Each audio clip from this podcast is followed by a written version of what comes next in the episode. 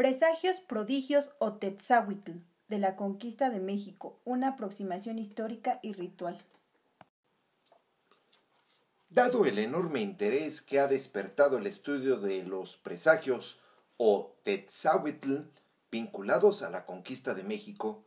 el presente artículo busca correlacionar el sentido interno de, del Tetzahuitl no como un signo de augurio, sino como la manifestación de los temores y miedos que experimentaba la persona al estar frente a un fenómeno prodigioso. De esta manera, se analizarán los prodigios que dieron origen a la presencia divina en dos contextos diferentes.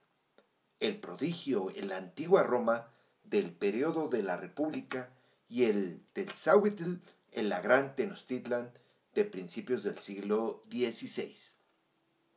Hoy en día, la mayoría de los interesados en el tema de la conquista de México conocen o les resulta fácil percatarse de la abundante literatura que se ha generado en torno a los presagios o el conjunto de augurios funestos que supuestamente se presentaron no sólo en la antigua ciudad de México Tenochtitlan, sino también en otras áreas de Mesoamérica, tal y como parece registrarse en diversas fuentes etnohistóricas.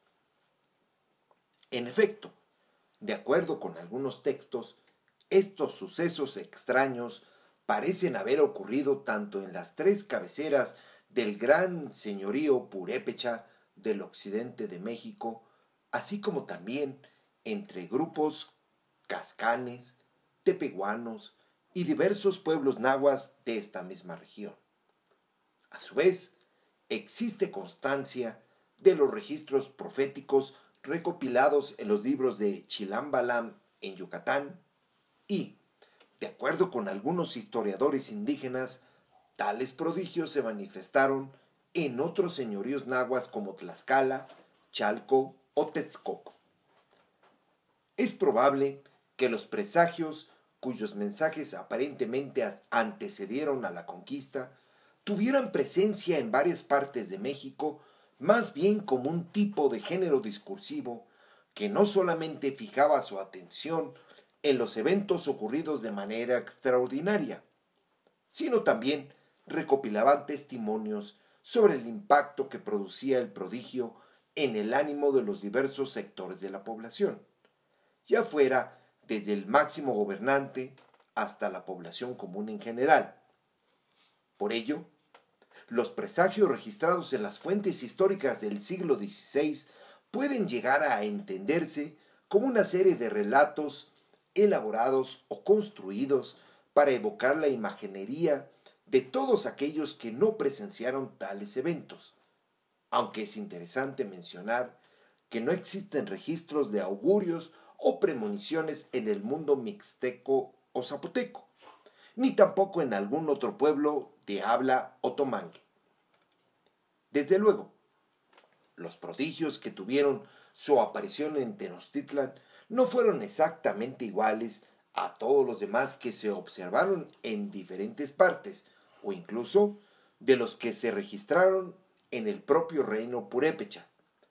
Pero hay una serie de elementos comunes que son compartidos entre este tipo de expresiones que pueden ser valorados desde una perspectiva más universal o también enteramente mesoamericana. El fenómeno del prodigio o la manifestación de sucesos poco habituales en la vida cotidiana rompe el orden natural de las cosas. Ocurre de manera imprevista y dependiendo del sistema de creencias del grupo humano en particular que lo percibe. Este puede llegar a ser considerado un infortunio o incluso todo lo contrario.